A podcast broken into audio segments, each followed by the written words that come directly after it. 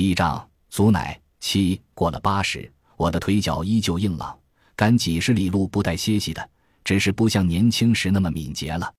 夏日我去挖猪菜，那一筐有二三十斤吧，左右轮换两次就进院了。冬日我去营盘镇赶集，买些拨浪鼓、小镜子什么的，那是送给接生的玩的。老习惯了。早几年我会送枚铜钱，或者一只漂亮的羽毛，一块光滑圆润的石子。祝福无法衡量，认为重就重，不当回事的。一座山也轻，眼睛不马虎。从街上路过，常帮人穿针引线，那可是些五六十岁的女人。那次在邻村，产妇喘息期间，我对端了糖水给我的男人说：“墙角有个油盐，你这屋太潮了。”我在炕上，男人在地上。脑袋晃了一个大圈，怎么会呢？我说我看见了。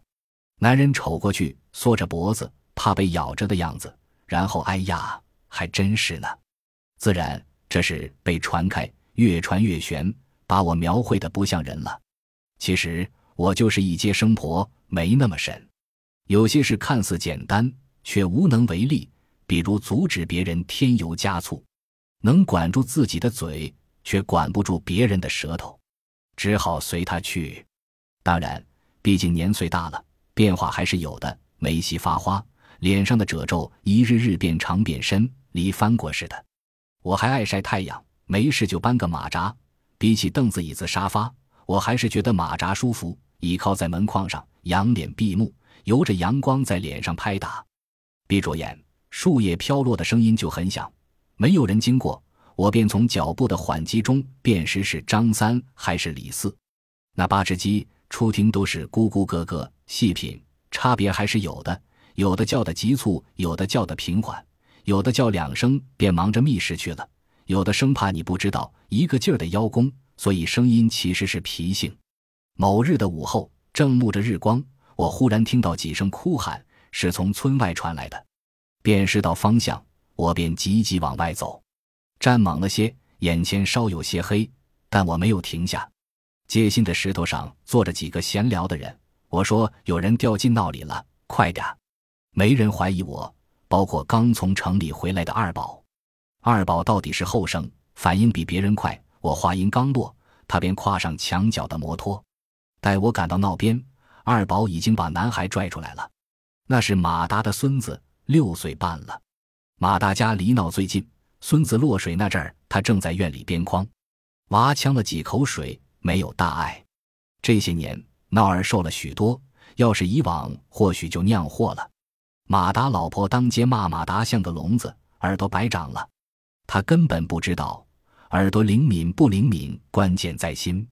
心明眼亮，心静耳聪，这不是秘密，可是能品出这个味儿的人太少。这座房子是乔石头特意为我建造的。落地大窗，这样我不出屋也可以晒太阳。我并不同意，我可不单单是晒太阳，但我拦不住他，就像他不能阻止我挖猪菜一样。这个孙子的拗性倒是跟我很像。我去了趟营盘镇，回来时老房子已经成了废墟，我还能怎样呢？认了吧。在我的朽木身躯再不能动后，耳朵常常听到强拆那些人絮叨着，每每说到这两个字。语气突然就重了，牙齿咬合猛了许多。听闻虽然多，却不是什么都能参悟的。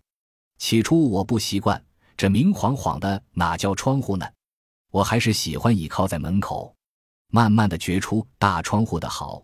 风沙天或滴水成冰的日子，在屋里一样可以包着日头，特别是不会冻后，因为这个大窗户，我仍能感觉到日光厚重的抚摸。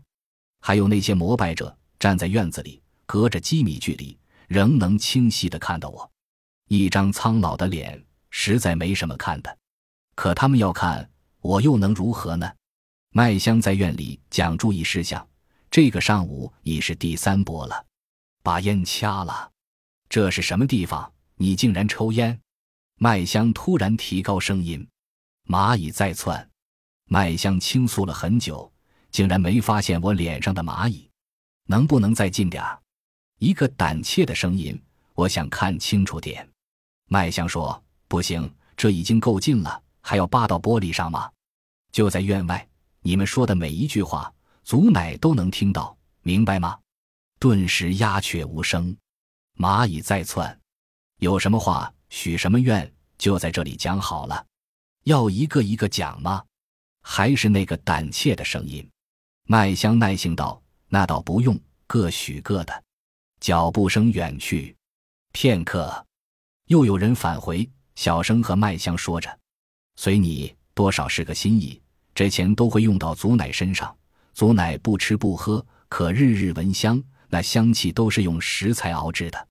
如果能做起来，我要狠狠训斥麦香，他不该的。当然，他会自责，还会向我忏悔，求我原谅他。也因此。”他每次收多少钱，我都清清楚楚，他都会告诉我，或者说他认为我都知道，干脆坦白。女人随麦香进屋，她自是揣了一肚子烦恼，声音陌生，听上去四五十岁。要跪下吗？女人到床边了，她该看见那只蚂蚁的。跪也行，坐也行，只要心诚。麦香说：“祖奶不会因为这个怪你的。”女人问。听说祖奶一百多岁了，看上去没那么老。麦香吃一声，一百多岁，少说也有二百岁了。蚂蚁在窜，我叹息一声。麦香什么时候染上胡说八道的毛病了？女人轻轻呀一声，我还以为。麦香说：“你甭以为，不然还是祖奶吗？”女人问：“我能摸摸祖奶的手吗？”麦香说：“得寸进尺。”祖奶的手是你摸的，女人恳求我三点就起来了，是走来的，就让我摸一下吧。麦香或是被女人的神情触动了，就摸一下呀。女人感激涕零，谢谢你。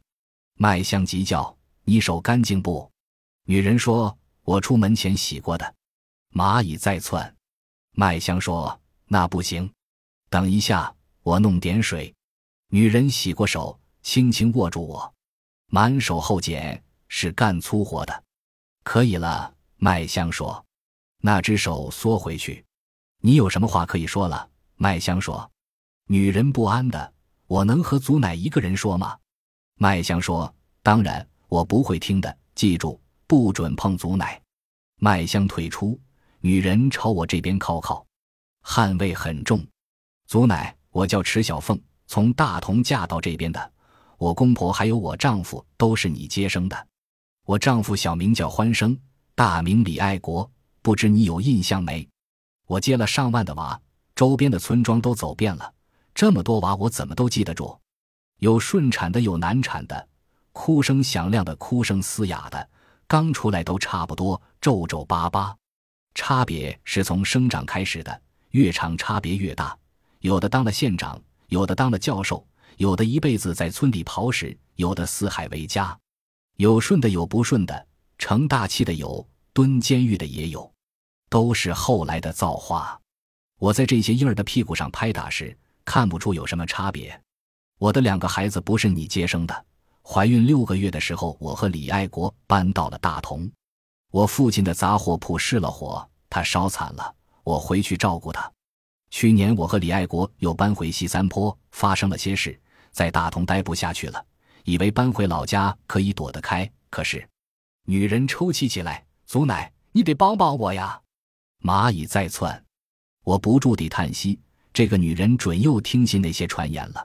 确实，有些人向我祈祷后转运了，那是因为他们把不幸的遭遇、被抛弃的痛苦、陷入困境的绝望、寻死的念头像垃圾一样倾倒出来，心变得平静了，心安静下来。感觉就会发生变化，整个人也会变得通透。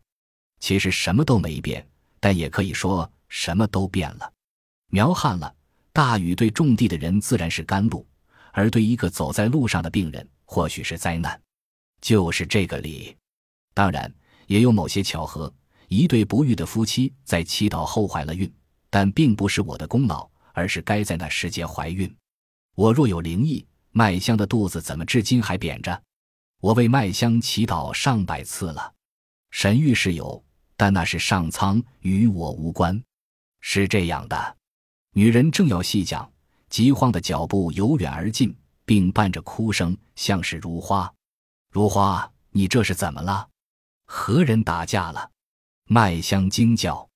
如花说：“我要见祖奶。”如花腼腆，平时说话没这么响，一定是出了什么大事。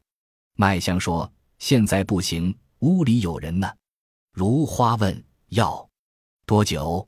麦香说：“我催催他，到底怎么了？你的领子都破了。”如花压抑着呜咽，像被踩住脖子的小猫。